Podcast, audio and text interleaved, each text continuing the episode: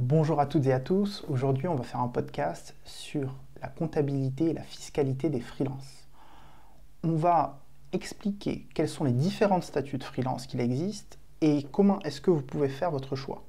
Au sein de ces choix, il va y avoir des décisions que vous allez prendre qui vont avoir un impact conséquent sur les impôts que vous allez payer. On va essayer de vous donner toutes les informations pour que vous puissiez faire un choix qui soit le plus informé possible. Je vais vous raconter une anecdote personnelle euh, de comment est-ce que j'ai payé 6000 euros d'impôts en trop parce que je n'avais pas coché la bonne case. Euh, bref, on va vraiment faire le tour de ce qu'il faut savoir en tant que freelance au niveau de la comptabilité, de la fiscalité. Donc surtout, accrochez-vous, prenez de quoi prendre des notes et c'est parti.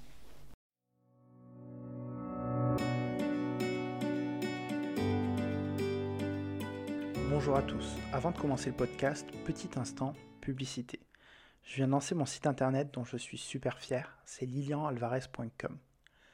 Si vous êtes freelance ou que vous souhaitiez le devenir, je vous invite à consulter la partie blog de mon site dans laquelle je partage plein de petites anecdotes qui me sont arrivées et de conseils pratiques et d'enseignements dont j'ai tiré de chacune de mes expériences. Euh, si vous souhaitez encore aller plus loin aussi, j'ai lancé une formation dans laquelle je vous accompagne individuellement pour que vous évitiez de faire des erreurs qui pourraient complètement faire foirer votre carrière de freelance. Je fais aussi intervenir au sein de la formation un avocat et un expert comptable pour toutes les questions un peu plus techniques euh, qui se posent lorsqu'on se lance ou, même au, cours de notre carrière, telles que comment gérer un conflit avec un client, comment euh, contractualiser sa relation avec le client, quid aussi de, la fiscalité, etc. et de tous ces sujets. Euh, donc si, vous, si, ça vous intéresse, je vous mets le lien en description, donc c'est lilianalvarez.com slash formation. Euh, mon temps n'étant pas extensible, malheureusement, j'ai limité le nombre de places euh, au sein de la formation. Donc voilà, n'hésitez pas à consulter ça rapidement pour qu'on parle un petit peu de, votre projet. Euh, moment pub terminé, on retourne au podcast. et tu m'as expliqué, donc tu m'as démontré, en montrant le calcul, que ça allait me coûter 6 000 euros d'impôt en plus, cette erreur. Donc parce que je n'avais pas coché la bonne case. Alors bonjour à tous, aujourd'hui je reçois Erwan Jaran, il est consultant en comptabilité chez Goneo depuis 6 ans. Goneo, c'est un cabinet comptable spécialisé dans les problématiques des freelances. Bonjour Erwan. Bonjour Lilian. Euh, tu vas bien? Super. Confiné à la maison, mais je vais bien. Ben, justement, comment est-ce que vous vivez la situation euh, chez Goneo euh, au niveau du coronavirus? Euh, bah, du coup, très rapidement, un petit peu avant l'annonce officielle du confinement, on s'est tous mis en télétravail. Donc, on est tous sur le pont, tous opérationnels. Euh, aujourd'hui, on a une grosse partie de notre rôle qui est de, rassurer les clients et puis d'expliquer, euh, puisqu'il y a beaucoup de mesures qui sont sorties. En fait, entre l'annonce, voir l'effet d'annonce, l'annonce et puis les, choses concrètes qui en découlent, bah, il peut y avoir des grosses différences. Donc euh, notre rôle, c'est d'expliquer les choses, euh, euh, de ne pas rentrer dans les, dans les infos type info, grosse info BFM, mais c'est d'expliquer concrètement qu'est-ce qui peut être mis en place, comment et, ce qu'il faut le mettre en place. Voilà. Pour ceux qui nous écoutent, est-ce que tu peux donner deux, trois pistes concernant le, coronavirus et, ce qu'on peut mettre en place pour préparer à la situation? Ouais. Alors aujourd'hui, les mesures qui ont été prises, c'est des mesures de décalage de trésorerie. C'est-à-dire que c'est, euh, on peut payer ses charges sociales un peu plus tard, on peut payer euh, son loyer un peu plus tard, mais ça c'est du, c'est du, c'est du décalage, c'est-à-dire que ça va être payé un jour. On crée de la dette pour pallier à un mois, deux mois, six mois, en fait. Finalement, personne ne sait, mais il y a un certain timing de trésorerie tendue. Euh, deuxième type de mesure, c'est plutôt pour les sociétés qui ont des salariés, c'est bah, les mesures de chômage partiel. Donc, c'est dire, bah, j'ai des salariés, euh, on n'a pas de job aujourd'hui, je ne peux pas les payer. Donc, du coup, l'État euh, prend en charge du coup l'intégralité du chômage partiel. Donc, ça, c'est une mesure euh, importante pour les structures qui ont des salariés. Et puis, troisième mesure, c'est là plutôt pour les indépendants, c'est une aide de 1500 euros pour le mois de mars qui va être prolongée pour le mois d'avril, peut-être un peu augmentée en termes de montant, mais on n'en sait pas beaucoup plus. Et pour le mois de mars, c'est une aide qui a été annoncée dans un premier temps, qui a été annoncée où globalement, si on a bien compris, tous les indépendants devaient l'avoir. Et en fait, il y a quand même pas mal de conditions. Je crois qu'on a listé 15 euh, ou 16 conditions, qui fait que finalement, c'est que les indépendants qui ont une grosse baisse de chiffre d'affaires au mois de mars euh, et qui n'avaient euh, pas des résultats exceptionnels des années d'avant. c'est plutôt des petites structures. Voilà. Donc nous, notre rôle aujourd'hui, c'est de, décortiquer ces, aides et puis d'expliquer à nos clients s'ils peuvent y accéder ou pas. D'accord. Euh, l'objectif de ce podcast, c'était un petit peu de parler euh, des problématiques des indépendants et toutes les questions qu'on se pose, euh, justement, que ce soit avant de se lancer ou même lorsqu'on est lancé, lorsqu'on a créé sa structure, que ce soit en termes de fiscalité, en termes de choix des statuts, en termes de trésorerie, etc. etc. Hum, commençons par la première question, celle qui revient le plus souvent, c'est en tant que freelance, comment est-ce que je peux choisir mon statut? Quel statut je dois choisir que ce soit euh, un statut de société. Il y, avait, il y a aussi un arbitrage que j'aimerais rajouter, c'est celui du portage salarial. Est-ce que tu peux nous toucher aussi quelques mots là-dessus? Oui. Euh, Sans problème. Alors déjà, j'aime bien ta question, parce que ta question, c'est comment choisir mon statut. Souvent, nous, on a la question, c'est quel statut il me faut? Ben, Comme ça, je ne sais pas. Euh, on a besoin de plus d'informations. Donc effectivement, le, le questionnement, c'est plus quels sont les critères de choix de mon statut. Alors, moi, je, fonctionne avec, cinq critères. Euh, premier critère, qui n'est pas du tout financier, c'est de se dire, bah, déjà, avec quel statut je me sens le mieux? Euh, Est-ce que j'ai besoin d'afficher un certain sérieux vis-à-vis de mes partenaires, vis-à-vis de mes clients, vis-à-vis de, partenaires, de sous-traitants éventuellement? Et là, pour le coup, si j'ai besoin d'afficher du sérieux, il faut plutôt que je parte sur une société. Société, c'est un peu plus sérieux, on rédige des statuts, c'est un peu plus euh, euh, costaud qu'une entreprise individuelle ou une micro-entreprise. Donc là, mais ça, c'est purement euh, du ressenti.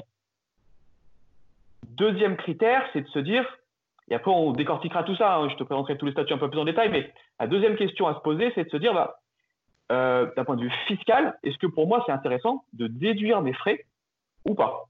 Donc intéressant, c'est-à-dire est-ce que j'ai beaucoup de frais?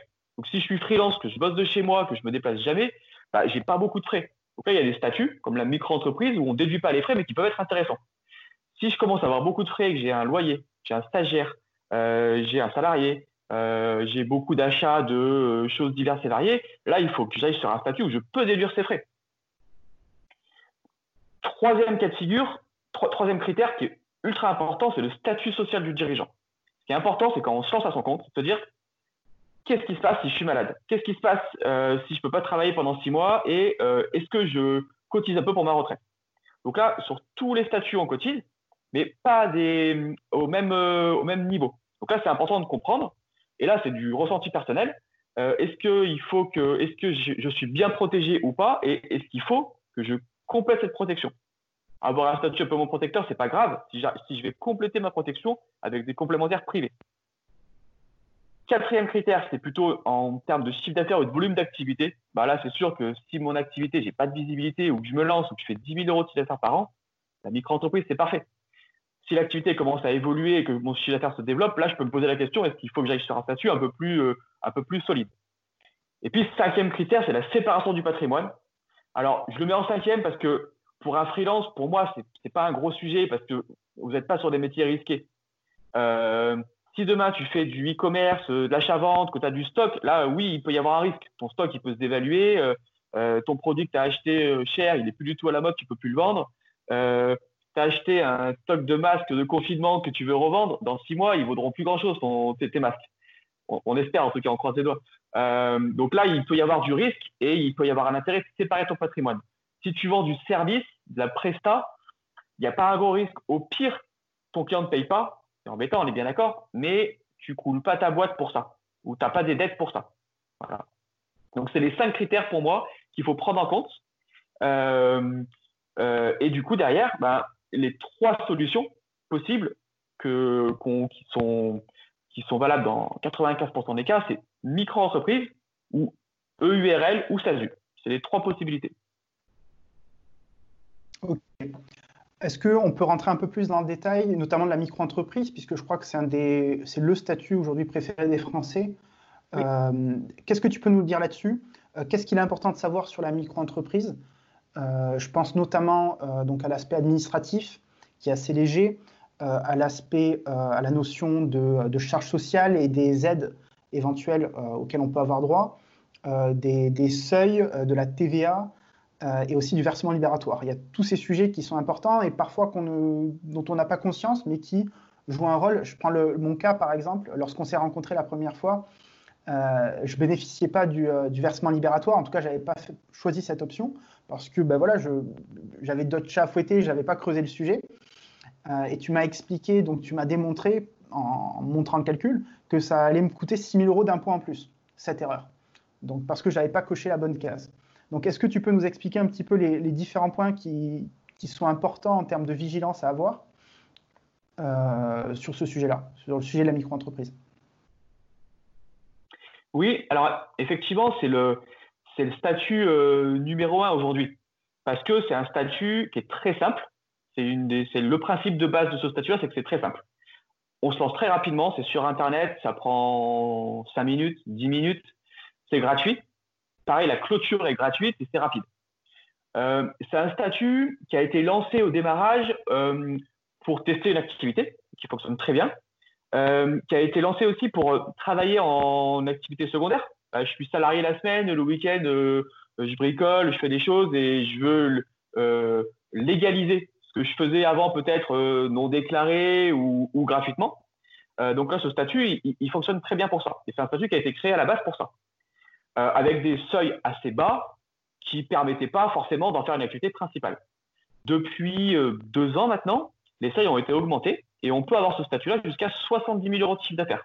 70 000 euros, c'est pour, pour, du service, qui est, qui est beaucoup. C'est-à-dire 70 000 euros de chiffre d'affaires, aujourd'hui, ça peut être une activité principale et on peut bien gagner sa vie. Euh, donc le, aujourd'hui, il y a clairement des gens qui ont ce statut-là en statut principal, même en statut unique, et qui peuvent le garder sur plusieurs années, et ça peut bien fonctionner, ce qui n'était pas encore, pas le cas il y a quelques années. Euh, quelques chiffres sur ce statut. Donc, euh, c'est un statut effectivement qui est limité à 70 000 euros de chiffre d'affaires, mais il faut dépasser deux années de suite pour sortir du statut. Donc, ça veut dire qu'aujourd'hui, je dis aujourd'hui, ça veut dire que peut-être que les choses peuvent changer. Hein. Euh, si vous voyez le podcast en 2025, peut-être que les choses auront changé. D'ailleurs, sûrement que les choses auront changé. Mais aujourd'hui, euh, si je fais une année 100 euh, 000 euros de chiffre d'affaires, je reste l'année suivante en micro-entreprise. Et si l'année suivante, je fais moins de 70 000 euros, donc si je fais 69 500 euros de chiffre d'affaires, bah, je reste encore une année de plus en micro-entreprise. Il faut vraiment que je dépasse deux années de suite les 70 000 euros. Donc ça permet 70 000 euros, déjà, je trouve que c'est un seuil qui est assez haut pour du service. Mais en plus, on a une marge de manœuvre, on a une tolérance. Donc, si une année, je fais 100 euh, 000 euh, euros, l'année d'après, il faut que je fasse attention de revenir en dessous de 70 000 euros et je peux rester finalement ad vitam aeternam sur ce statut. Ce statut-là, le principe de base, c'est que je suis une seule chose, c'est mon chiffre d'affaires.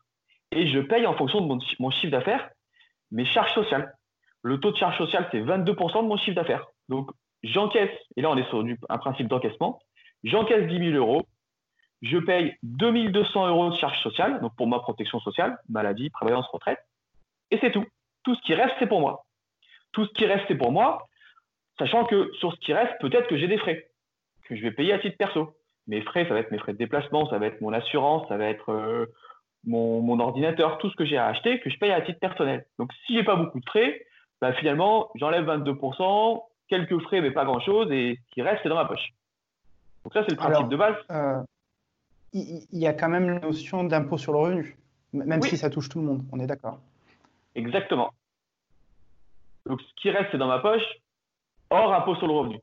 L'impôt sur le revenu, j'ai deux possibilités. Donc, soit, bah, pareil, je pars sur du chiffre d'affaires, donc je déclare mon chiffre d'affaires, et les impôts vont partir du chiffre d'affaires. Les impôts, ils prennent un abattement de 34%. C'est-à-dire qu'ils se disent, bah, quand j'encaisse 10 000, je ne touche pas 10 000 dans ma poche déjà j'enlève 22% de charges sociales et puis j'ai quelques frais.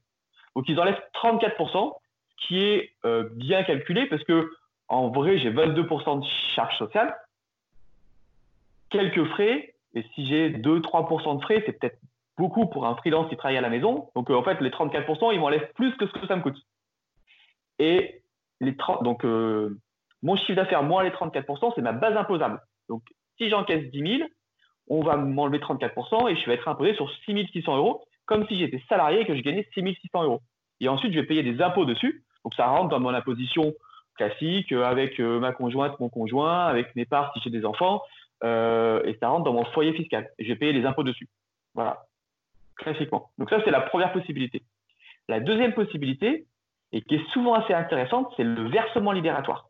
Le versement libératoire, c'est que on va dire, bah, au lieu de que ça rentre dans mon imposition classique, je vais payer 2,2% d'imposition, d'impôt à la source finalement supplémentaire, donc 2% de mon 2,2 de mon chiffre d'affaires, et j'ai payé mes impôts. Donc ça, c'est intéressant, surtout si euh, je commence à avoir un chiffre d'affaires assez intéressant, c'est qu'en fait, en termes d'impôt sur le revenu, on, souvent, on est bien au-delà de 2%. Donc, euh, pour les gens non imposables, là, clairement, il faut plutôt être sur l'abattement parce qu'on euh, ne va pas payer d'impôt. Pour les gens qui sont imposables, et plus l'imposition augmente, il faut opter pour le prélèvement libératoire, pour le versement libératoire. Sauf que le versement libératoire, il y a une condition, c'est qu'il faut que sur l'année fiscale N-2, son revenu fiscal de référence soit inférieur à 27 000 euros. Ça veut dire qu'en 2020, cette année, si je veux avoir le versement libératoire, il faut qu'en 2018, euh, mon, revenu fiscal de référence, donc c'est le revenu de mon foyer, hein, était inférieur à 27 000 euros par part. Alors, ce, euh, revenu fiscal de référence, on peut le voir euh, sur le site impôt.gouv.fr, je ne dis pas de bêtises. Il, est visible où pour que les, gens qui nous écoutent se disent OK, euh, je peux aller le voir euh, sur le site et à quel endroit ils doivent chercher pour trouver cette information? Alors, on le voit sur le site impôt.gouv euh, personnel. Donc, en fait, c'est l'année N-2, c'est-à-dire que là, on est en 2020, c'est les revenus de 2018 qui ont été, déclarés en 2019. Donc, sur la déclaration de, de revenus de 2019, donc sur les revenus 2018 déclarés en 2019, on voit ce revenu fiscal de référence. D'accord. Et tu disais que donc, dès qu'on commence à faire du chiffre d'affaires, ça va être intéressant. Est-ce que tu peux nous donner le seuil euh, à partir duquel euh, ben, le versement libératoire, c'est le choix à faire? Euh, Alors, déjà, il faut valider qu'on puisse y avoir droit, hein, parce que 27 000 euros, ce n'est pas non plus un montant de revenu mhm. exceptionnel. en fait, finalement, dès qu'on est, dès qu'on est imposable, dès qu'on paye plus de 500 euros d'impôt, finalement, c'est intéressant de prendre ce versement libératoire. D'accord. Donc, en, termes de, chiffre d'affaires, tu, tu, peux nous donner un, chiffre, euh, même une, fourchette à partir de laquelle ça. Euh, Alors, en chiffre d'affaires, c'est compliqué parce que euh, là, on parle de revenus imposables, donc ça va dépendre du foyer fiscal. Donc, moi, je me dis, dès, dès qu'on a plus de 25-30 000 euros de chiffre d'affaires, ça peut être intéressant. Après, c'est un calcul à faire, parce que si j'ai 25 000 euros de chiffre d'affaires et que je suis tout seul, là, ça sera intéressant. Si j'ai 25 000 euros de chiffre d'affaires, mais que j'ai trois enfants euh, et que ma femme ne travaille pas, et eh ben euh, là, ce ne sera pas forcément intéressant parce que je ne serai pas imposable. Donc, il faut prendre aussi, et c'est tout ce qui est, c'est toujours compliqué quand on parle d'imposition sur le revenu, c'est que on ne prend pas en compte que les revenus de notre activité euh, non salariée, on prend en compte tous les revenus du foyer fiscal, et il peut y en avoir beaucoup, les parts fiscales, et les éventuelles aides qu'on peut avoir. Bah, si j'ai des enfants, je peux avoir euh, euh, une, une, nounou, donc je peux déduire que je paye à la nounou. Enfin, l'imposition sur le revenu, c'est quelque chose d'un petit peu plus complexe. Donc, euh, je ne peux pas donner une réponse noire ou blanc, mais dès qu'on fait plus de 20 25 000 euros de chiffre d'affaires, bah, ça vaut le coup de se poser la question. Ok. Tu disais tout à l'heure que si on dépassait deux années de suite, donc la limite des 70 000 euros de revenus de chiffre d'affaires en micro-entreprise, oui. on, allait devoir changer de statut. Est-ce que tu peux nous donner quelques petites astuces au niveau des... Euh, imaginons que là, voilà, je fais une très bonne année 2020, en 2021, je fais encore mieux, donc je dépasse à chaque fois. Quelles sont les démarches administratives que je vais devoir engager pour pouvoir dire, OK, finalement, euh, je vais me mettre plutôt en SASU ou, ou plutôt en EURL Ou est-ce que, euh, finalement, si je fais rien du tout, le statut va m'être imposé euh, en 2022 du coup? Alors effectivement, si tu fais rien, ton statut va être imposé et ton statut, ça sera une entreprise individuelle au réel. Donc il faudra faire un vrai bilan, tu vas déduire tes charges.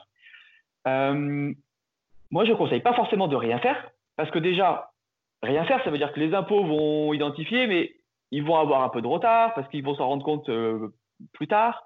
au niveau des charges sociales, c'est pareil, tu vas plus les payer en fonction de ton chiffre d'affaires, mais en fonction de ton résultat. Donc, euh, ton organisme de charge sociale, le SSI, va identifier, mais tardivement. Donc, euh, ce qu'on conseille, nous, c'est plutôt de, prendre les devants plutôt que d'attendre qu'il se passe quelque chose. Et en plus, prendre les devants, ça te permet de faire le choix et de te dire est-ce que l'entreprise individuelle, c'est vraiment le bon statut, c'est le statut qu'on te met par défaut si tu fais rien. Et est-ce que c'est pas plus intéressant de passer en société? Et nous, ce qu'on conseille souvent, c'est plutôt à ce moment-là de passer en société parce que ça veut dire déjà que tu es sur des beaux chiffres d'affaires, plus de 70 000 euros, deux années de suite, c'est des beaux chiffres d'affaires.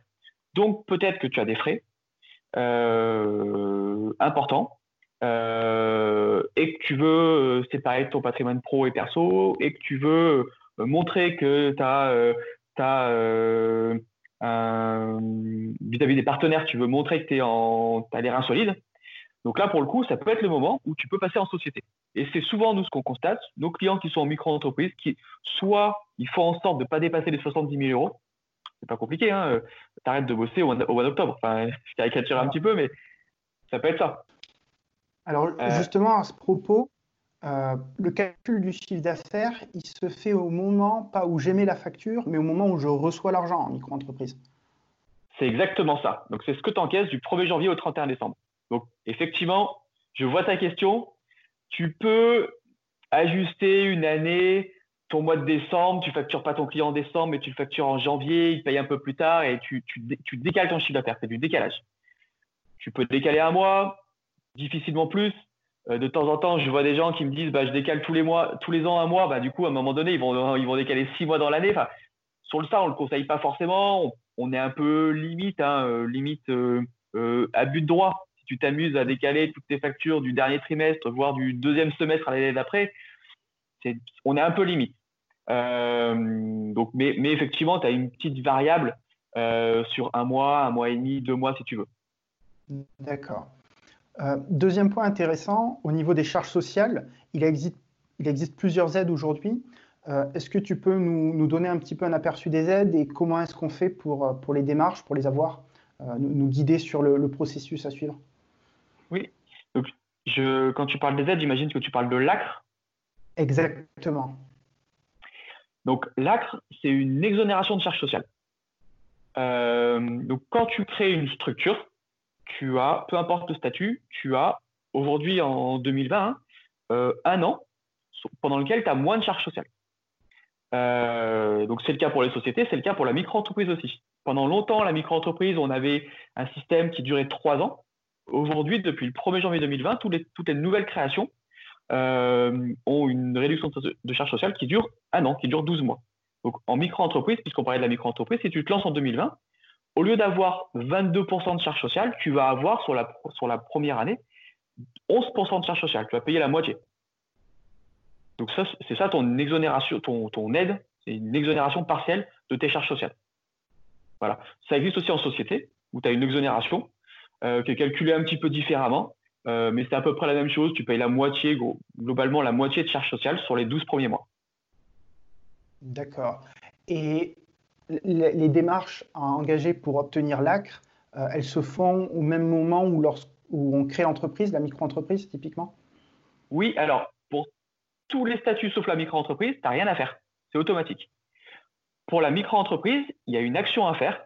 Il y a un formulaire de demande d'ACRE à faire que tu trouveras euh, facilement sur Internet. On peut, je peux même t'envoyer, euh, on peut même mettre peut-être un lien sur la, sur la vidéo. Mmh. il faut faire une demande et il faut respecter un certain nombre de conditions pour les micro-entrepreneurs. Euh, donc les conditions, c'est, il faut être soit demandeur d'emploi et indemnisé par Pôle emploi, soit avoir moins de 25 ans. C'est les deux grosses conditions principales. Donc, ça veut dire que si tu es salarié et que tu crées une micro-entreprise en, en, complément à ton job salarié et que tu as plus de 25 ans, bah, tu n'as pas le droit à l'acre en micro-entreprise. D'accord. OK. Donc là, on parlait euh, principalement de la micro-entreprise.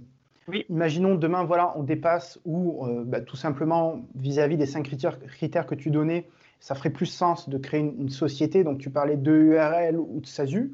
Comment est-ce qu'on fait pour choisir entre les deux? Alors, juste avant, si je peux me permettre, sur la micro-entreprise, il y a un point dont on n'a pas parlé, c'est l'histoire de la TVA. Euh, en micro-entreprise, quand on se lance, on n'a pas de TVA. Euh, le seuil de franchise de TVA, qui fonctionne pour tous les statuts, même la micro-entreprise, le seuil il est à 34 000 euros. C'est-à-dire que si tu fais plus de 34 000 euros de chiffre d'affaires, tu vas être soumis à TVA, même si tu es en micro-entreprise. Donc, c'est-à-dire que c'est un nouveau statut qu'on a vu apparaître depuis deux ans, c'est micro-entrepreneur avec TVA. Ça veut dire que tu es en micro-entreprise, donc ça reste très simple, comme j'ai expliqué jusqu'à maintenant, mais il faut quand même que tu fasses une déclaration de TVA tous les mois ou tous les trimestres, tu as différentes options. Euh, donc, c'est plus si simple que ça. C'est-à-dire que la micro-entreprise en dessous de 34 000 euros, c'est ultra simple. Au-delà de 34 000 euros, ça reste simple, mais il y a quand même une déclaration de TVA à faire. que tu peux faire tout seul sans problème. Hein. Tu n'as pas besoin de cabinet comptable. C'est aussi un des euh. principes de la micro-entreprise. Tu peux tout faire tout seul. Euh, donc, comment ça va se manifester cette TVA C'est qu'on va facturer 20% en plus au niveau de la facture euh, à notre client. On collecte la TVA et ensuite on la rend à l'État via le site, je crois, impôt.gouv.fr, via notre, du coup, via un compte professionnel? C'est ça, je C'est exactement ça. C'est-à-dire que sur ton, ton rôle, c'est que tu vas être trésorier de l'État. Tu vas encaisser la TVA pour l'État et lui rendre. Donc, encaisser la TVA, ça veut dire qu'il faut que tu rajoutes de la TVA sur tes factures de vente. Alors, si tes clients, c'est des pros, il n'y a, pas, a pas trop de soucis. C'est-à-dire que ta prestation que tu vendais 1000 euros, bah, tu vas la vendre toujours 1000 euros hors taxe, plus 200 de TVA. Ton client va te payer les 200, tu vas les rendre à l'État. Donc, même pour ton client, c'est neutre, parce qu'il va les récupérer. Pour toi, c'est neutre. Pour toi, c'est même avantageux, parce que tu vas pouvoir, à l'inverse, récupérer la TVA sur tes achats. Donc, tes petits achats de, matériel, euh, de, quelques restaurants dans l'année, euh, euh, deux, trois services ou deux, trois prestataires qui bossent pour toi, avec de la TVA, bah là, tu vas pouvoir récupérer cette TVA. Donc, passer à la TVA, pour un indépendant qui bosse en B2B, c'est plutôt une bonne nouvelle parce que tu vas récupérer des choses que tu ne récupérais pas jusqu'à maintenant. D'accord. Euh, du coup, là, on, a fait le tour. Tu vois un autre point sur la, micro-entreprise qu'on doit aborder? On a fait le tour pour la micro-entreprise. Ok. Euh, du coup, maintenant, parlons des, vraies sociétés, entre guillemets. Euh, donc, tu parlais de SASU et d'URL. Comment est-ce que, quels sont les critères pour faire notre choix entre les deux? Ouais. Alors, déjà, quand on crée une société, on crée une entité juridique à qui on va donner un nom, un patrimoine, un capital social, on rédige des statuts. Donc, on sépare vraiment notre patrimoine pro et perso. Euh, avec une société, on peut s'associer. Donc, euh, je peux être euh, tout seul, c'est une SASU ou une URL, mais je peux aussi prendre un associé qui est associé égalitaire ou même minoritaire. Je peux vendre une part à, à mon frère, mon cousin ou un partenaire. Et là, ma SASU va devenir SAS ou mon URL va devenir SARL. et puis en société, un des gros avantages aussi, c'est que je peux euh, déduire mes frais. Donc là, mes charges sociales, mon impôt sur le revenu, je ne paye pas en fonction de mon chiffre d'affaires, mais je paye en fonction de ma vraie rémunération. Donc là, le schéma est un petit peu différent, c'est que j'ai mon chiffre d'affaires, j'ai 1000 euh, euros de chiffre d'affaires, je vais déduire tous mes frais, mes déplacements, mon matériel, mes complémentaires santé, ma prévoyance, vraiment tout ce que, tous les frais que je pense être des frais professionnels. Donc je vais déduire 500 euros. Il reste 500. Et ces 500 qui restent, j'ai le choix est-ce que c'est le résultat de ma société et ma société sera imposée à l'impôt sur les sociétés dessus Ou est-ce que je le prends en rémunération sur lequel je vais payer les charges sociales? Donc là, c'est le schéma de la société et qui fonctionne pour toutes les sociétés. Après, URL ou SASU, il y a deux différences. La principale différence, c'est une différence de statut social de dirigeant. En tant que dirigeant en URL, j'ai un statut social de travailleur non salarié, qui est le même statut social que la micro-entreprise. Je cotise aux mêmes endroits, à une caisse qui s'appelle la SSI, Sécurité sociale des indépendants. Mon taux de charge sociale, c'est 45%, mais c'est 45% de ma vraie rémunération, pas 45% de mon chiffre d'affaires. Donc, en fonction des cas, ça peut être plus ou moins cher que la micro-entreprise. Euh, et là, j'ai une protection qui ressemble à la protection d'une micro-entreprise et qui est relativement faible. En tout cas, qui est plus faible qu'une protection d'un salarié classique. Euh, mais que je peux améliorer et c'est un des gros intérêts des statuts d'indépendance, c'est que j'ai une protection plus faible, mais que je peux améliorer à la carte en allant voir un assureur. Et nous, c'est ce qu'on conseille. Alors, on ne conseille pas forcément de prendre toutes les, complémentaires du monde, mais ce qu'on conseille, c'est d'aller voir un assureur. Ça fonctionne aussi pour les micro-entreprises. Hein. Micro-entreprises ou EURL, on a la même protection sociale. Donc, tout ce qu'on conseille, c'est d'aller voir un assureur. Ils font tous ce qu'ils appellent, des audits de la protection sociale. Alors, la plupart du temps, c'est gratuit en plus. Et là, ils vont te poser des questions. Euh, sur ta santé, sur tes besoins financiers perso. Est-ce que tu as des gros besoins? Est-ce que si pendant 15 jours, tu n'es pas payé, est-ce que c'est embêtant pour toi? Sur, ta, sur tes besoins de retraite aussi. Est-ce que tu es stressé sur la retraite? Est-ce que tu veux mettre de côté dès maintenant Et ils vont te proposer des complémentaires privés, hein, facultatifs, que tu peux arrêter à tout moment et qui sont en URL payés par la boîte. Ça, c'est un point important, donc déductible. Donc finalement, c'est ta boîte qui va payer pour toi tes complémentaires, euh, prévoyance, santé, retraite. Donc nous, ce qu'on conseille vraiment pour les EURL, c'est d'aller voir un professionnel qui va te faire un audit, qui va te proposer des produits. Souvent, il propose plusieurs options. Option plutôt, euh, tu veux mettre le moins possible. Euh, option qui te conseille. Et puis l'option, tu es très stressé, tu veux compléter au maximum. Et là, tu vas pouvoir choisir et changer tous les ans en fonction de ton état d'esprit et de tes besoins. Donc ça, c'est pour le URL. D'accord. Est-ce que, ça rentre dans le cadre de l'assurance professionnelle euh, RC Pro, ce que tu viens de dire? Alors non, c'est encore différent. La RC Pro, c'est une assurance, c'est une responsabilité civile professionnelle, c'est assurance de ton métier. Donc là, pour le coup, pour un freelance, on est sur des petits montants, ça va être 200-300 euros par an. Et là, c'est pour assurer ton métier, c'est-à-dire pour que tu te couvres contre le risque métier, si, si tu as un client qui qui t'attaque et qui te dit ben, à cause de toi, à cause de ta prestation, euh, j'ai perdu beaucoup d'argent, c'est cette assurance-là qui va te couvrir. C'est une assurance qui est pas obligatoire pour tous les métiers. Pour des freelances, pour des métiers de conseil, c'est pas obligatoire. Moi, je la conseille. Ça, c'est plutôt mon approche prudente parce que euh, si tu un jour, tu as un client qui peut être de mauvaise foi, qui t'attaque en te disant ben, euh, Lilian, euh, à cause de toi, euh, j'ai perdu 10 000 euros pour X raison. Si tu es assuré, c'est ton assureur qui va te défendre. Et l'avocat de ton assureur, il est très bon et il va pas se laisser faire. Alors que si tu dois te défendre toi tout seul, bah, souvent on dit que sur des, des, problèmes comme ça, c'est celui qui n'est pas assuré qui paye pour tout le monde. Surtout dans les freelances, souvent on travaille à plusieurs euh, donc le donneur d'ordre va s'attaquer à un freelance, voire à tous les freelances. Et bah, souvent, euh, c'est celui qui est le moins bien assuré et qui va peut-être payer pour tout le monde. Donc là, la RC Pro, c'est encore différent. Mais là, pour le coup, euh, surtout vu, vu, les montants dont on parle, prends-en une. Clairement, il n'y a pas de sujet. je mets un petit. Je, je, je, je, vois où tu veux en arriver. Il faut faire attention, c'est que souvent en société, on a tendance à se dire bah, c'est la boîte qui paye, donc la RC Pro, j'en prends une. Les complémentaires, j'en prends. En micro-entreprise, c'est moi qui paye. Du coup, on va essayer de limiter les frais. Donc, limiter les frais sur du matériel, euh, sur des déplacements, oui, OK.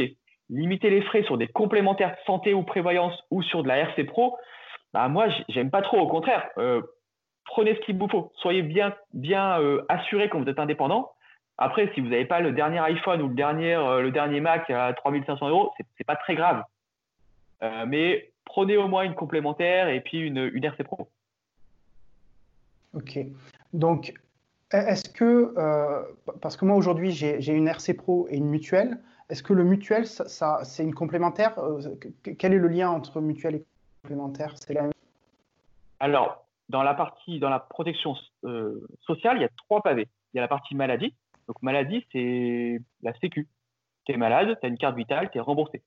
Là, on a de la chance en France, on est bien couvert. On, a tous la même protection sociale, peu importe le statut. Et on est couvert par la, sécurité, sociale. Donc, tu vas chez le médecin, euh, tes, soins, sont remboursés. Euh, mais par contre, tu peux l'améliorer en prenant des mutuelles, justement, donc c'est complémentaire santé, ce qu'on appelle les mutuelles. Et là, ça veut dire que si tu as des soins de santé importants, que tu vas voir un spécialiste, que la Sécu ne te couvre pas entièrement les frais, bah là, c'est ta mutuelle qui va le prendre en charge. Donc là, mutuelle, on connaît tous. Euh, elle va prendre en charge en fonction de certains, euh, euh, en fonction du contrat que tu as signé. Donc plus tu payes cher, plus tu es remboursé. Donc ça, c'est le premier pavé qui, est, important à prendre en compte. Hein. Le deuxième pavé, qui à mon sens est encore plus important, c'est ce qu'on appelle la prévoyance. C'est, mais peut-être que dans ton contrat, il y en a une. La prévoyance, c'est si tu es malade, est-ce que tu es indemnisé?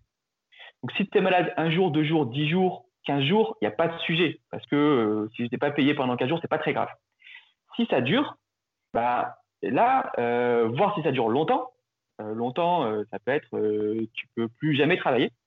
Et ben là, tu, en fonction du statut sur lequel tu as, tu vas être plus ou moins indemnisé, mais les indépendants sont clairement moins indemnisés que les, salariés. Et c'est là cette complémentaire prévoyance qui, à mon avis, est la plus importante qu'il faut prendre, qui coûte souvent pas très très cher, parce que c'est des cas quand même assez rares. C'est-à-dire que tu vas, plus, tu vas plus souvent aller chez le médecin qu'être arrêté huit mois et demi. Donc ça ne va pas forcément coûter très cher, mais et, souvent c'est le truc où on dit bah, je le prendrai plus tard. Euh, moi, mon approche, c'est plutôt prends tout de suite une prévoyance, même si ça te couvre très tard, même si ça te couvre au bout d'un mois ou un mois et demi, ça va te coûter pas très cher. Tu auras toujours possibilité par la suite de l'améliorer et d'être couvert un peu plus tôt et avec des montants un peu plus importants, mais prends une prévoyance dès le démarrage. Ça, pour moi, c'est vraiment un conseil qu'on donne à tous nos clients. Après, tu veux pas, tu veux pas, mais euh, au moins va avoir un professionnel qui va te le chiffrer parce que euh, souvent, si on parle de 30 euros par mois ou de 50 euros par mois, je trouve que c'est dommage de ne pas le prendre. Et après, tu as un troisième pavé, c'est les complémentaires retraite. Et là, pour le coup, tu, la, retraite, c'est important d'y penser très tôt. Là, est-ce que euh, prendre une complémentaire et du coup mettre de l'argent chez AXA ou Generali, c'est le bon calcul? Je ne sais pas. Moi, je suis plutôt partisan de euh, avoir plusieurs sources de retraite, c'est-à-dire euh, euh, avoir un petit peu de trésorerie perso, peut-être avoir un peu d'immobilier, peut-être avoir quelques complémentaires. Là, l'idée pour limiter le risque, c'est d'avoir plusieurs sources de retraite. Donc sur ça, quand tu te lances, clairement, la première année, les deux premières années, tu n'as pas besoin d'avoir la super complémentaire retraite, peut-être même que tu n'es pas obligé d'en avoir une, mais c'est plutôt quelque chose à penser sur du long terme. D'accord. Du coup, donc, pour le URL, euh, c'est un statut, donc tu es un peu moins protégé. Tu peux améliorer ta protection sociale, mais c'est un bon statut. C'est un statut qui est assez courant pour les indépendants. Euh, tu payes moins de charges sociales, du coup, tu améliores en fonction de, ton, de, de, tes besoins. Et au final, souvent, ça va coûter moins cher que la SASU ou qu'être ou qu'être euh, salarié, parce que bah, tu n'as pas forcément la même protection, mais tu n'as pas forcément besoin de la même protection c'est-à-dire que l'exemple que je prends souvent, c'est la prévoyance quand tu es salarié euh, ou quand tu es en SASU, et on va y venir juste après, tu es indemnisé au bout de trois jours. Euh, mais finalement, tu, payes ça quelque part. Quand tu es, es, en EURL, tu es indemnisé au bout de huit jours. Mais, et tu payes un peu moins cher. Et en fait, finalement, est-ce que tu as vraiment. Est-ce que ce surcoût pourra être indemnisé euh, cinq jours plus tôt? Est-ce que il a vraiment du sens ou pas Je ne suis pas sûr. Voilà. Donc, euh, euh, souvent, quand on fait les calculs, le URL plus des complémentaires qui sont adaptés à ton cas de figure, c'est souvent plus intéressant. Les cas où c'est moins intéressant, c'est pour des personnes qui ont des problèmes de santé importants et pour qui les complémentaires vont être très chers. Voire, les assurances vont dire non, on ne vous assure pas. Là, le URL, elle va être très chère, voire pas adaptée, donc il faudra peut-être passer sur un statut de SASU euh, qui sera, déjà plus protecteur à la base, il y aura moins besoin de complémentaires. Donc tu conseillerais plutôt pour, euh, pour monsieur tout le monde euh, qui va bien, qui a une bonne santé, etc., de se tourner plus vers le URL que la SASU? Euh, D'un point de vue financier, d'un point de vue chiffré, souvent c'est plus intéressant. Alors pour être sûr à 100%, il faut aller voir un, assureur qui va chiffrer ça et qui va faire le calcul et, et, qui va te chiffrer le différentiel et qui va te dire bah, avec ton niveau de chiffre d'affaires, ton niveau de revenu, le URL, ça va te coûter, tu vas avoir tant d'euros dans ta poche et en SASU, tu vas avoir tant d'euros dans ta poche. Donc, à voir la différence. Euh, s'il y a une différence de 200-300 euros par mois, bah, là, on parle de montant important. S'il y a une différence de 20 euros par mois, bon, finalement, là, peu importe le statut. D'accord. Euh, juste pour revenir en arrière, euh, tout à l'heure, tu parlais des cinq critères pour, pour choisir entre la micro-entreprise et les sociétés. Euh, est-ce qu'il y a un niveau de charge à partir duquel on se dit, ou en dessous duquel il est plus intéressant de choisir de rester en micro, ou il est plus intéressant de partir en, société, si on se base juste d'un point de vue euh, fiscal? Oui. Alors, le niveau de charge, c'est à peu près 15%. C'est-à-dire que si j'ai plus de 15% de, par rapport à mon chiffre d'affaires hein, de, de charges, de frais, ça peut être intéressant de passer en société. Alors, pour des chiffres d'affaires importants, hein, si tu fais 10 000 euros de chiffre d'affaires, la micro-entreprise, elle est bien plus simple, bien plus adaptée. Mais si tu fais plus de 30, 40, 50 000 euros de chiffre d'affaires et que tu as plus de 15% de prêt, là, il bah, faut se poser la question est-ce que la société est plus adaptée? Euh, en, dessous Ouais, en, dessous, par exemple, si je fais 50 000 euros et que j'ai 2 000 euros de charges à peu près tous les ans, là, la, question ne se pose beaucoup moins. Il vaut mieux rester en micro-entreprise. C'est sûr. Ouais, c'est sûr. Après, la question, c'est qu'est-ce que tu mets dans les charges, dans les frais Et c'est là où il faut vraiment regarder tout ce qu'il y a dans les, charges c'est que souvent, moi, je vois des gens, des, des, freelances qui viennent me voir et qui me disent Moi, je travaille de chez moi, j'ai zéro charge. Donc, déjà, zéro, j'ai jamais vu. Quand je gratte un petit peu et qu'on liste un petit peu, ben, en fait, bah, quand même, tu as un forfait de téléphone, tu as un forfait Internet chez toi, tu as peut-être des complémentaires santé prévalence ou peut-être que tu n'en as pas et à mon avis, il faudrait que tu en prennes. Tu vas te déplacer un peu, euh, peut-être te former, euh, peut-être acheter un peu de matériel. Et puis aussi, peut-être que bah, tu vas tellement limiter les frais que que c'est pas euh, que tu bosses pas dans de bonnes conditions et que si tu fais 50 000 euros de chiffre d'affaires, tu peux peut-être te permettre d'acheter un ordinateur un peu plus puissant ou de te former un peu plus. Donc euh, il faut vraiment faire le, un tour d'horizon très global sur les charges. Euh, j'intègre aussi les frais. Si tu travailles de chez toi, peut-être tu peux te faire facturer une partie de ton loyer chez toi. Donc là, c'est quelque chose que tu peux faire si tu es en société. Tu peux te louer ou te sous-louer une partie de ton de chez toi, donc le bureau dans lequel tu travailles, avec une refacturation de l'électricité, de, des charges d'énergie, de, chauffage. Donc, il euh, euh, faut vraiment voir, faut, vraiment prendre l'intégralité des, charges et des frais de ta structure. D'accord. Mais ça arrive, quand tu es freelance et que tu travailles quasiment exclusivement de chez toi, oui, même si tu vas gratter au maximum, euh, si tu fais 50 000 euros de chiffre d'affaires, tu auras peut-être 5% de frais, 10% maximum. Donc là, l'idée, c'est pas non plus d'inventer ou de créer des charges qui n'existent pas. Euh, faut pas. Euh, des fois, j'entends aussi, on me dit, ben, pour faire des charges, il faut que je change de téléphone, d'ordinateur tous les ans. Non, il vaut mieux avoir plus de net dans ta poche plutôt que d'avoir des charges euh, et, de, donner l'argent. Tu, tu, gagnes en impôts, mais tu perds chez Apple parce que tu achètes tous les ans un nouvel ordinateur. D'accord. Ok. Est-ce qu'on a fait le tour? Tu veux nous parler un petit peu de la SASU euh, Oui. La SASU, donc euh, la SASU, c'est un, statut, euh, donc c'est une société. il y a deux, deux, avantages. Premier avantage par rapport à l'EURL, c'est que tu as un statut social qui est bien plus protecteur qu'un statut social d'assimilé salarié. Bien plus protecteur, ça veut dire que tu es quasiment comme un salarié, mais ça veut dire que ça te coûte quasiment comme un salarié. Donc c'est beaucoup plus cher, ça coûte 75% de ton salaire net. Donc là où en EURL, quand tu gagnes 1000, tu payes 45%, donc ça coûte à ta boîte 1450. Là, en SASU, quand tu gagnes 1000, ça coûte à ta boîte 1750. Donc c'est quand même beaucoup plus cher. Ça veut dire qu'il faut dégager beaucoup plus de chiffre d'affaires pour avoir un revenu euh, correct. Par contre, la protection sociale est bien meilleure. Ça veut dire que c'est un statut que nous, on a des clients qui sont un peu frileux ou qui ont été salariés toute leur carrière, sont en fin de carrière et qui se disent je ne veux pas m'embêter, je veux rester sur le même régime, régime de retraite et sur la même protection que quand j'étais salarié. Même ça me coûte plus cher. Donc là, la SASU, elle est tout indiquée pour eux. La SASU, elle est aussi intéressante euh, pour des gens qui veulent prendre des dividendes. Parce que là, pour le coup, les dividendes sont pas très chers. Pas très chers, ça veut dire que les dividendes, ils te coûtent l'impôt sur les sociétés. Donc là, il y a deux tranches. Une tranche à 15% jusqu'à 38 000 euros et une tranche à 28% au-delà. Et ensuite, sur ce que tu prends vraiment en dividende, ça te coûte la flat tax qui est à 30%. Donc, pour prendre un exemple, si tu as 30 euh, 000 euros de résultats, tu vas payer 15% d'IS plus 30% de flat tax, impôt sur le revenu compris. Donc, ça te coûte 15 plus 30 et tu as payé ton impôt à la source. Donc, ce n'est pas très cher. C'est beaucoup moins cher que les 75%. C'est moins cher que les 45% de charges sociales en EURL. Par contre, tu cotises pas du tout. Donc, il faut pas, euh, tu ne peux pas prendre que des dividendes euh, et pas te rémunérer sauf si tu as une activité complémentaire à côté.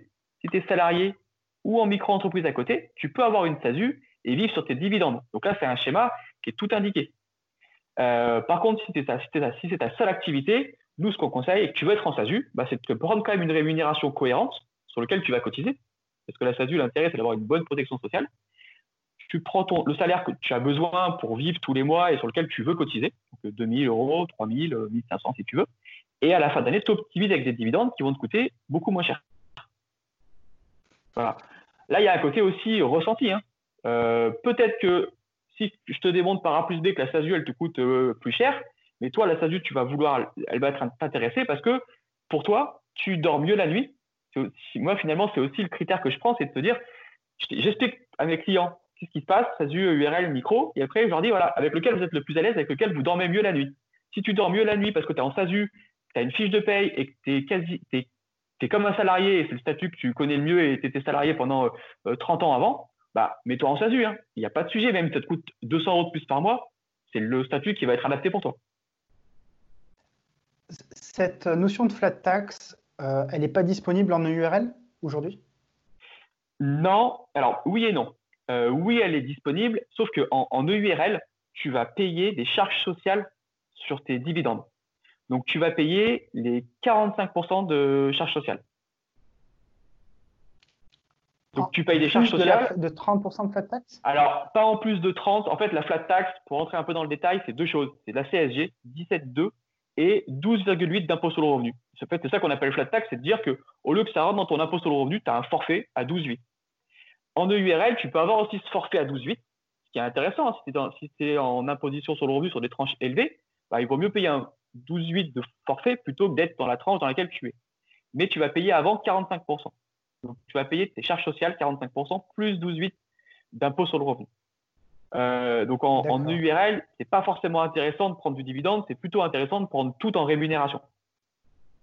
Ok. Euh, si euh, je, prends un petit peu mon cas en termes de, de, réflexion sur, sur le long terme, on peut très bien commencer par une micro-entreprise, faire beaucoup de chiffre d'affaires, ou en tout cas en faire plus de 70 000, profiter de, cet argent-là pour mettre une certaine somme de côté. Et ce, euh, en fait, c'est un petit peu la trésorerie. Lorsqu'on est en micro-entreprise, quelque part, euh, ben, je gagne de l'argent, je mets de côté mon épargne, ça me sert de trésorerie. Accumuler et vivre en dessous, on va dire, de ces moyens par rapport à ce qu'on va générer en termes de revenus.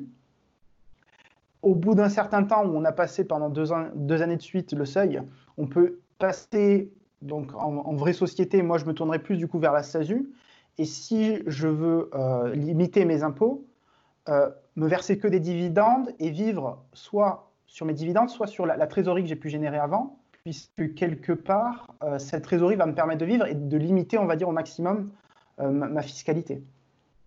Oui, c'est un bon calcul. C'est un bon calcul. On le voit souvent, effectivement, la micro-entreprise. Alors, ce n'est pas un bon statut pour les comptables parce que nous, on n'a rien à faire. Ce n'est pas nos clients. Mais par contre, moi, il m'arrive souvent de voir des gens qui viennent me voir et qui, en fait, le statut qu'il leur faut, c'est la micro-entreprise.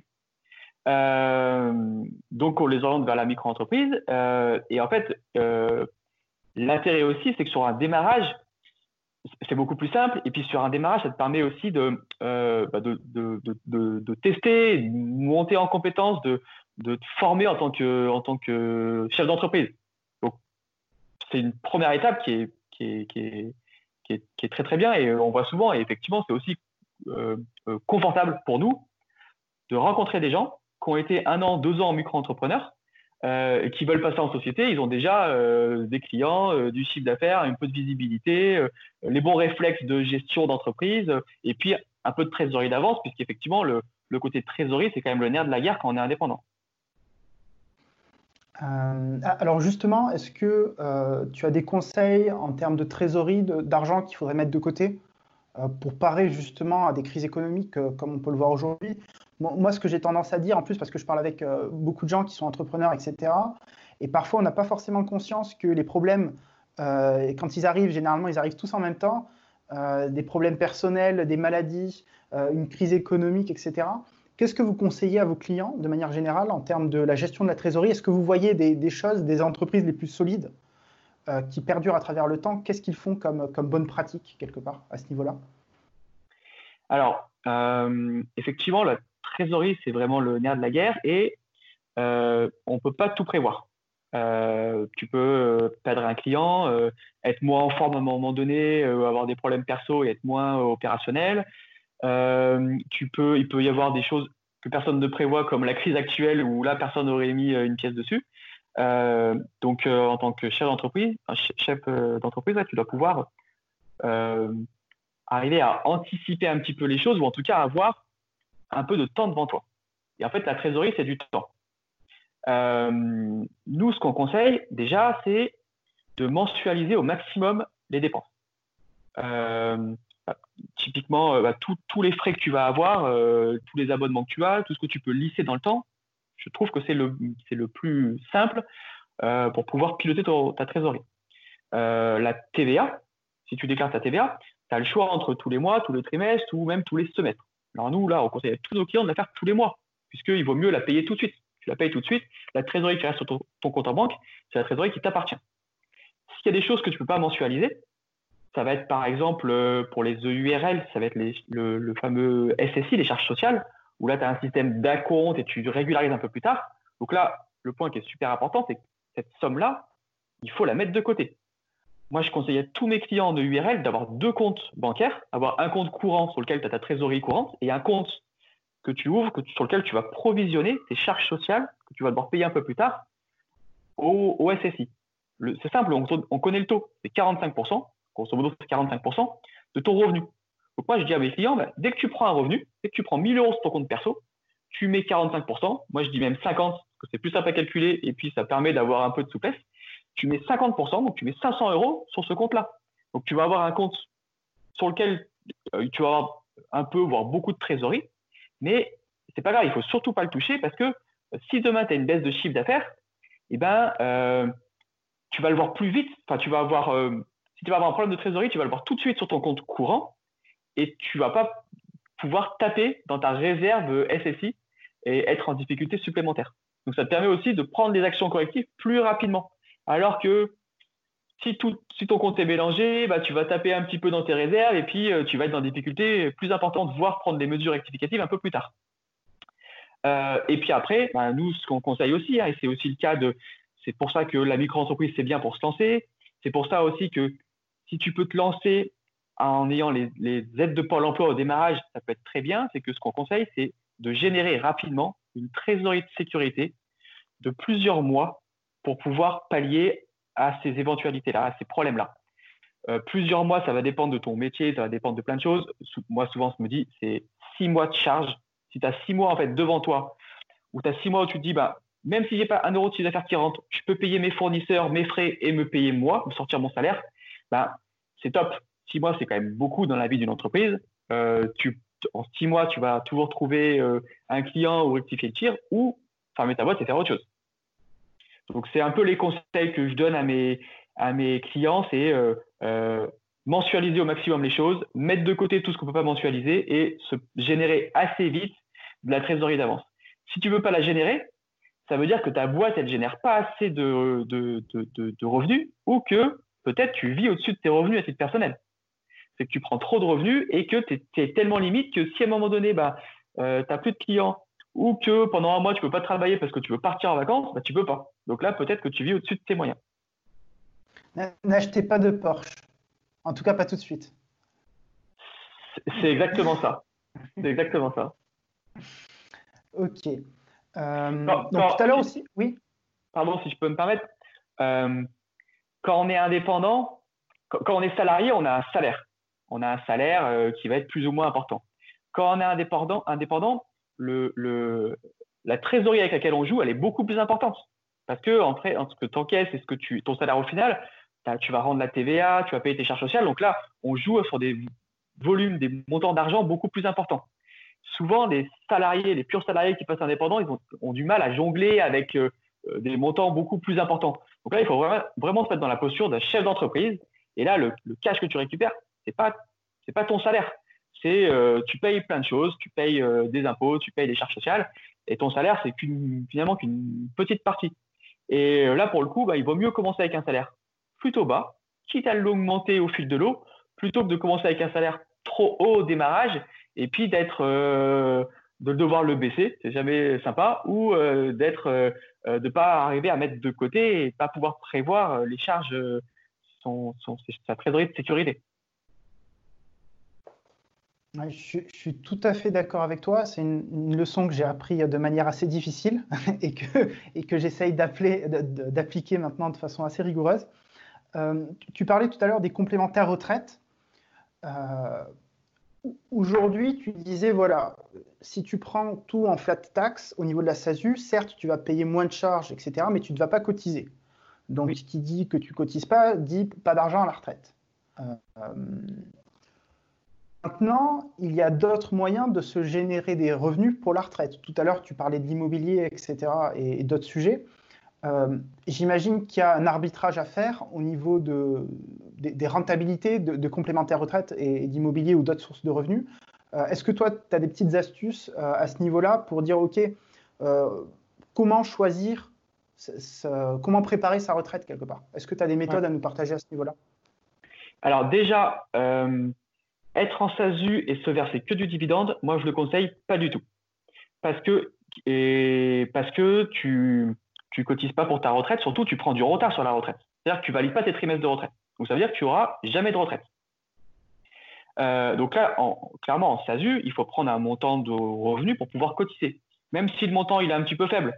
Si tu as besoin de 3 000 euros par mois pour vivre et que tu prends que 1 500 euros en salaire et le reste en dividende, c'est moi, enfin, ça m'embête moins parce qu'au moins, tu as 1500 euros, ça te permet de valider les trimestres de retraite. La retraite, on ne sait pas ce qui va se passer dans 10 ans, 20 ans, 40 euh, ans. Moi, je suis un optimiste, je pense qu'on aura tous une retraite, clairement moins bonne que les gens qui partent à la retraite aujourd'hui. Et je pense effectivement qu'il ne faut pas attendre que la retraite de, du pot commun euh, pour, pouvoir, euh, pour pouvoir vivre le jour de la retraite. C'est sûr qu'il faut arriver à, à, se générer d'autres sources de, de, de revenus d'autres types de, types de retraites. Euh, quand on est salarié, on se pose moins les questions parce que euh, on cotise finalement, on ne sait pas trop pourquoi on cotise, on ne sait pas trop comment, et puis on est mangé euh, à la même sauce que tout le monde le jour de la retraite. Aujourd'hui, un salarié en ordre de grandeur, un salarié qui gagne en dessous du PAS, donc du plafond annuel de la Sécu, 40 000 euros par an, un salarié, il va toucher, qui gagne toute sa vie 40 000 euros au plafond, il va toucher le jour de sa retraite 80% de ce, de ce qu'il a touché tout au long de sa carrière. Si, le salaire augmente, ça va baisser. C'est beaucoup, ça, va baisser euh, par palier, sera moins de 80%.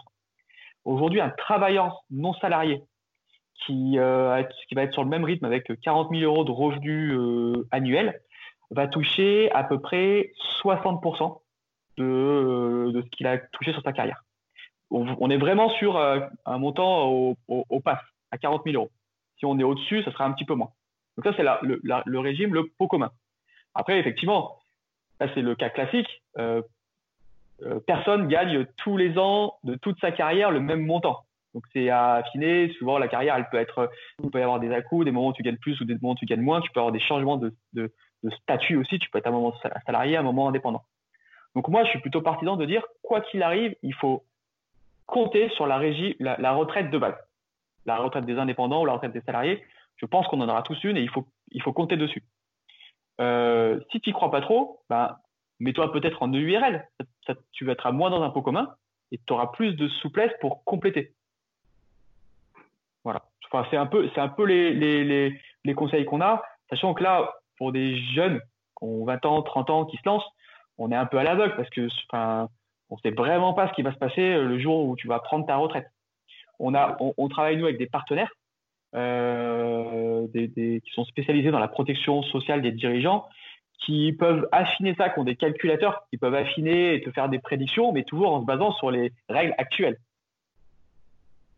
Tout à fait, ouais. Ok. Euh, est-ce que tu, euh, tu veux rajouter des choses à ce niveau-là, au niveau de la retraite? Non, je pense que sur la retraite, on a fait le tour. Après, il y a aussi un travail à, faire à titre personnel. C'est que si tu gagnes bien ta vie, eh ben, euh, tu peux peut-être euh, investir sur des, soit dans des, des choses qui vont te servir à la retraite, sur des actifs qui vont te servir à la retraite. Moi, j'aime bien l'immobilier, par exemple. Euh, tu peux, en fait, il faut investir là où, au moment où tu gagnes bien ta vie. et en plus, tu as aussi des systèmes qui te permettent de payer un peu moins d'impôts et de mettre de côté pour ta retraite. Voilà. Donc sur de l'immobilier, par exemple, tu as des, systèmes qui existent comme ça, euh, qui te permet, euh, tu achètes un appartement où tu défiscalises un petit peu, et puis euh, l'appartement, bah, le jour de la retraite, tu, l'auras.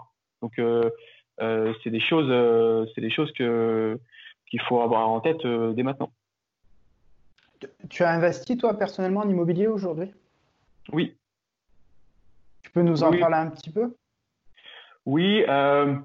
Ah, aujourd'hui, il y a plein de, systèmes. Hein. Moi, j'aime bien l'immobilier parce que que déjà, c'est un, secteur qui m'intéresse.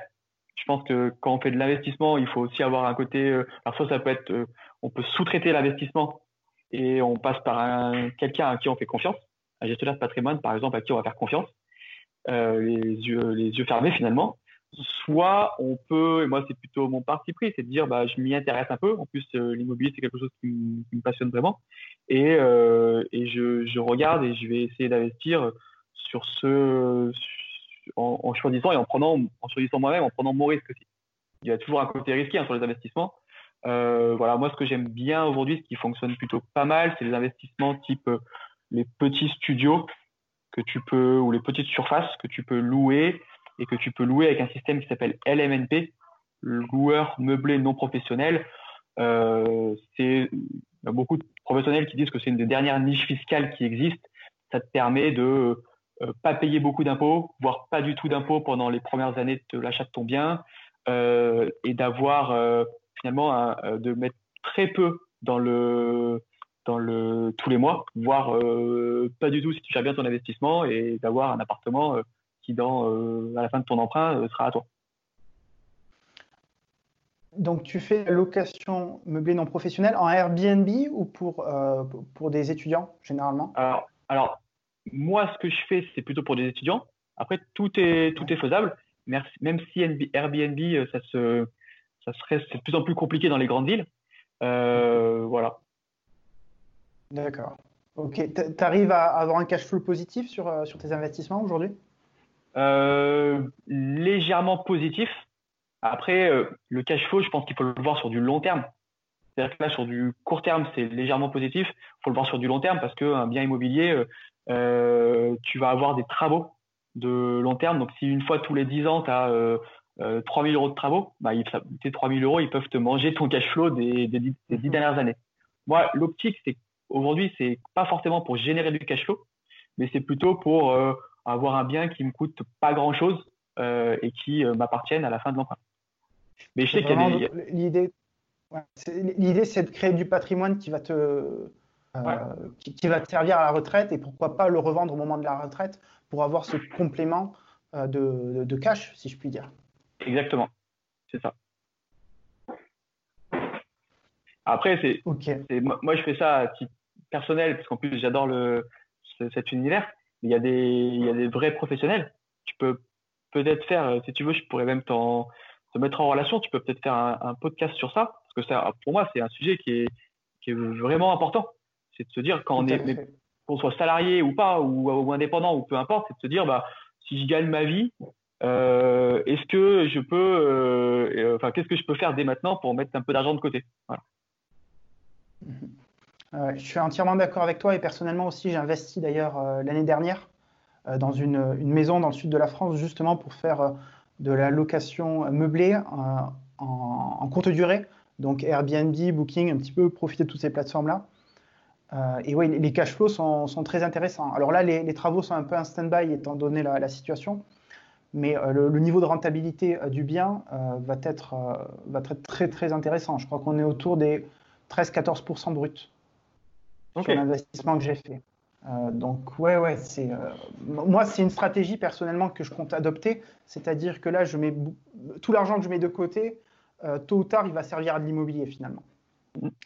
Euh, je pense que c'est une stratégie sûre qui marche, euh, qui, a, qui, a, éprouvé, on va dire, euh, qui a été éprouvée. Et, c'est vraiment quelque chose d'intéressant que je, conseille même à, tous les gens qui nous écoutent, à tous les freelances, parce que quelque part, ça permet de sécuriser. Même si on arrive à, générer du cash flow, ça peut, ça peut être un complément de revenu, justement en, période de coup dur, comme, aujourd'hui. Alors, le portage salarial, c'est quelque chose d'assez spécifique. En fait, tu as une, as une posture d'indépendant, puisque c'est à toi de trouver tes missions. Par contre, tu as un statut de salarié. Tu es salarié d'une société de portage. Donc, tu vas trouver ta mission avec un nombre de jours, un prix à la journée, que tu vas apporter à ta société de portage, qui va te payer en échange avec un contrat de travail, CDD ou même CDI si tu as une mission long terme, euh, qui va te payer faire une fiche de paye tous les mois. Donc l'intérêt, c'est que tu as un statut social de salarié. Là, tu es vraiment salarié de la boîte de portage. Ça te permet de. Alors, ça va, te coûter cher parce que ça te coûte comme un salarié. Donc, taux de, charge sociale d'un salarié, on est plutôt de l'ordre de 90%. Donc, la boîte de portage qui va te faire une fiche de paye à 2000 euros net, c'est 4000 euros brut. Donc finalement, c'est 4000 euros de ton chiffre d'affaires qui transforme en, en 2000 euros net. Un des intérêts, c'est que tu vas cotiser à Pôle emploi. Donc ça va te permettre de générer toujours des droits à Pôle emploi. Euh, on voit aussi des gens qui choisissent le portage parce que euh, ils n'ont pas trop de visibilité ou qu'ils ont une mission qui dure euh, un mois et demi, ils veulent un statut pour pouvoir se lancer très vite avec un statut salarié pour pas trop s'embêter. C'est des gens par exemple qui vont être entre deux jobs salariés et qui n'ont pas de vocation à être indépendants. ça peut être aussi une première étape pour se lancer en tant qu'indépendant. Par contre, le portage, ça coûte assez cher. Parce que sur le chiffre d'affaires, la boîte de portage va prendre ses frais, sont entre 8 et 12 pour gérer tout l'administratif. C'est beaucoup. Hein. si tu as euh, 100 000 euros de chiffre d'affaires à l'année ou 50 000 euros de chiffre d'affaires à l'année, c'est-à-dire que tu leur donnes 5 000 euros. C'est beaucoup. Et sur les 50 000 euros moins les 5 000 euros de frais, donc les 45 qui restent, là, tu vas te payer et il faut diviser par deux. Donc au final, dans ta poche, il reste quand même pas grand-chose. Donc c'est un statut qui est assez coûteux, mais qui peut avoir euh, du sens dans certains, dans certains cas de figure. Ça peut être pas mal. La boîte de portage, en plus de l'administratif, normalement, elle a un côté accompagnement. Alors, pas pour que tu trouves des missions, mais euh, elle te met en relation avec les autres personnes qui sont portées. Enfin, il y a un côté réseau. Que, à mon sens, quand tu es indépendant, qui est important d'avoir, mais à mon sens, un bon indépendant, c'est quelqu'un qui arrive à se créer un réseau. Et aujourd'hui, et tu es bien placé, hein, à Lyon, enfin de partout, tu peux être dans plein de réseaux d'indépendants euh, et tu n'as pas forcément besoin d'une boîte de portage pour t'apporter ce réseau. Tout à fait. Euh, après, je sais qu'il y a certains cas particuliers où, euh, par exemple, je devais travailler, enfin j'avais fait des entretiens pour travailler chez le groupe SEB, donc le, le leader d'électroménager, et ils travaillaient avec que des prestataires de services Sauf qu'ils obligeaient, je crois, de par leur process d'achat, euh, de passer via une société de portage. C'est-à-dire qu'ils n'acceptaient pas les freelances en direct. On devait systématiquement passer par une société de portage. Ok. Voilà. Oh. Mais oui, oui.